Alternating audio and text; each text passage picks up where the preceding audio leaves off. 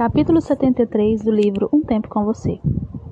Não aprovamos, disse Bianca. Mas, mãe, não aprovamos.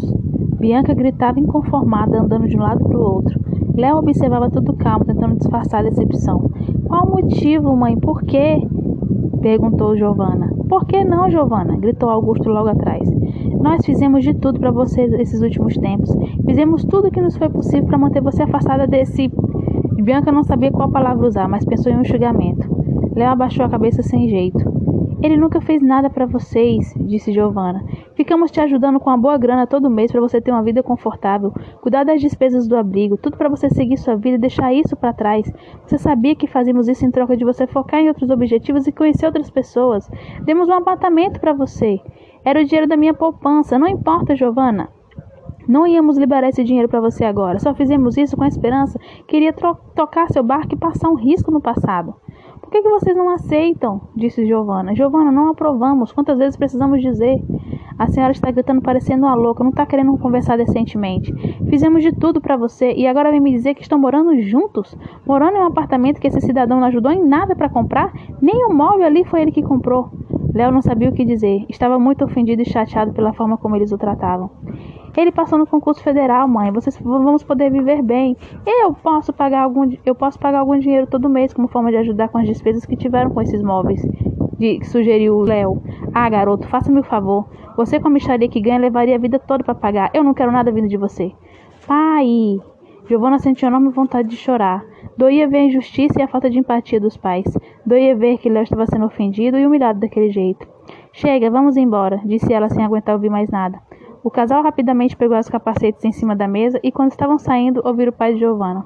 Queremos o dinheiro do apartamento de volta. Giovanna virou-se para trás sem acreditar. O quê? O apartamento era para você, não para ele. Queremos tudo de volta. Giovanna não conseguiu se controlar, deixou escapar duas lágrimas. Mas o dinheiro estava na minha poupança, o dinheiro é meu. Podem ficar tranquilos, dona Bianca e seu Augusto.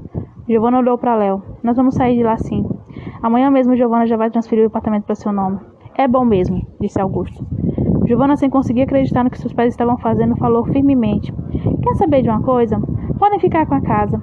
Fiquem com os móveis, fiquem também com o carro. Eu não quero mais nada de vocês. E também não precisam mais ir no abrigo. Não precisam mais manter o menos contato comigo. Giovanna tirou o celular e jogou em cima do sofá. Isso aí também é de vocês. Afinal, vocês que compraram. Eu não quero mais contato, não quero mais saber de nada. Boa sorte. Giovanna empurrou Leonardo para fora e os dois saíram com passos firmes. Bianca, sem se conter, começou a chorar desesperadamente. Augusto sentou-se no sofá colocando a mão na cabeça. E agora? perguntou Léo, evidentemente triste. Giovanna olhou por um tempo e o abraçou. Me desculpa, meu amor, me desculpa pela arrogância dos meus pais, me desculpa mesmo. Eles foram tão injustos com você. Tudo bem, não é a primeira vez que isso acontece. Eu não acredito até agora que eles fizeram isso comigo. Mas e agora? Agora temos que procurar outra casa, comprar outros móveis, sei lá. Giovanna pareceu preocupada. Você sabe que as coisas não vão ser fáceis, né? Você tem certeza que quer isso? Claro que sim, bem. Eu quero que fiquemos juntos. Você é o amor da minha vida. Meus pais não aceitam, não tem motivo algum para isso. Só eles que pedem não querer te conhecer.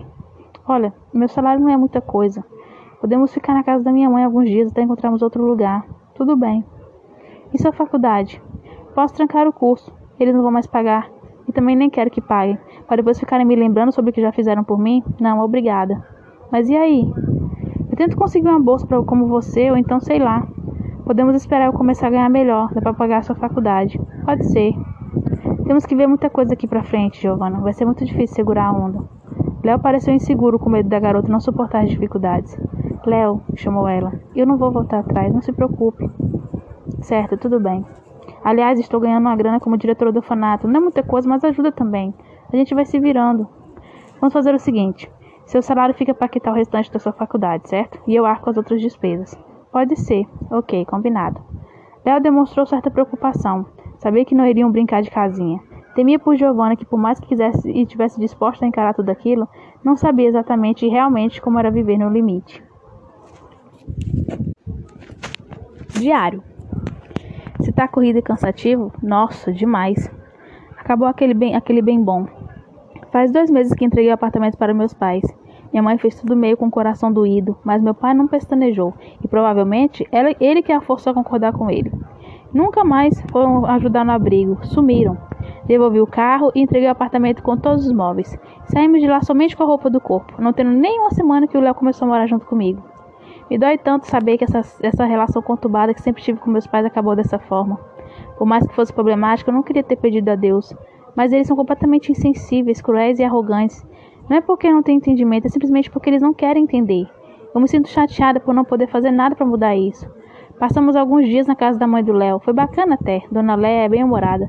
Leva as coisas bem menos a sério que o filho dela. É uma pessoa muito legal. Senti falta de central de ar. Na casa do Léo só usa um ventilador. E tem tardes lá que beiram insuportável de calor. Mas o importante é que aprendi a fazer ovo frito, sem, sem destruir a cozinha. E comecei a limpar a casa de uma forma no mínimo decente. Quem diria? Giovanna Carpolini nessa situação. Confesso que às vezes comigo, comento comigo mesma. Sinto uma saudade do meu conforto, do tempo que podia acordar meio-dia e ter um banquete enorme na mesa me esperando, na minha cama king size, do ambiente refrigerado. Na casa de Léo, além de não ter central, dividimos a mesma cama de solteiro, por não ter outro colchão. Não que, essa nova, não que essa nova experiência seja ruim, porque me sinto completa com ele. A gente sorri, nos apoiamos um no outro, ele me ajuda a estudar, caminhamos juntos. Encontramos uma pequena kitnet perto da casa da mãe dele. Os vizinhos são meio esquisitos, mas a gente deixou pra lá, porque o local em si é organizado e limpo. Levamos a cama, a TV, o ventilador de Léo para lá, compramos geladeira, fogão quatro bocas, um botijão, um rack no pregão.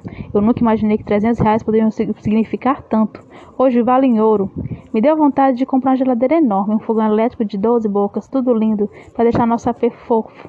Mas me frustrei sabendo que não estou mais com essa bola toda. Isso foi bem estranho. Tem horas que fico meio chateada com isso, mas depois relembro o quanto eu era infeliz mesmo tendo tendo de tudo. Me divirto com o Léo da situação. Conversamos e tudo fica bem. Eu deixo pra lá. Os amigos de Léo, que agora são meus amigos, também vivem lá em casa. Nós não temos dinheiro, mas a gente se diverte muito. Tocamos e cantamos até de madrugada, escutamos música, brincamos, bebemos e nos divertimos. A casa é nossa, somos donos da porra toda. KKK. Os vizinhos, pelo menos por enquanto, não reclamaram. Afinal de contas, não é todo dia que tem festa, e nem toda semana. No fanato, o Léo está me ajudando, está me ajudando, mas normalmente ele vai pela noite, porque de manhã estamos na aula e à tarde ele trabalha. Nossa vida está corrida. A mãe liga no celular da Marina algumas vezes quando estamos na faculdade. Pegou o número dela do meu celular que ficou na casa deles. Querendo disfarçar que não se importa, começa perguntando algo nada a ver e depois fica querendo saber da minha vida. Tento não entrar muito em detalhes. Acho que deve estar se sentindo sozinha. Afinal, o pai quase não fica em casa. E saber que a única filha dela que tem foi embora não deve ser muito legal. Como eu queria que eles reconhecessem como estão sendo infantis e injustos. Tudo seria tão bom. Já sonhei várias vezes com isso, todo mundo em paz e se divertindo. Só sonho mesmo. Às vezes, quando as coisas apertam, fico rindo da, nossa própria desgraça. KKKK. Não aguento mais arroz com ovo e macarrão com salsicha. Teve uma semana inteira que tivemos que comer apenas isso, porque Léo teve que pagar IPVA da moto e não sobrou dinheiro para as compras. Salão de luxo, roupas novas importadas, carro estampas, tudo ficou para trás. Eu me sinto péssima, por isso sinto falta mesmo de viver sempre linda e arrumada. Mas hoje a onda é economizar, economizar. Léo não se importa, olha para mim exatamente como me olhou sempre e diz todo dia que eu sou linda de todo jeito. Isso me conforta. Eu vou em um salão meio michuruca aqui perto de casa, quebro o galho fazer o quê, né? KKKK. Na faculdade, fui no financeiro e vi que meus pais ainda no início do ano quitaram todas as parcelas, ainda bem. Lá o clima continua o mesmo. Eu ando com ele e Marina. Melissa não é nada mais do que uma estranha. Paulo raramente o vejo. Aquela doida da Larissa, graças a Deus, também não. O que eu queria, na verdade, era uma ideia. Algo que pudesse fazer a gente poder ajudar mais no orfanato, sem a colaboração financeira dos meus pais. As coisas engasgaram, andam mais lentas e, infelizmente, atrapalham muito o desenvolvimento das crianças. A tinta para impressora acabou faz dias e não temos dinheiro para trocar. As coisas quebraram, temos que esperar chegar o repasse para poder arrumar. Tudo impactou.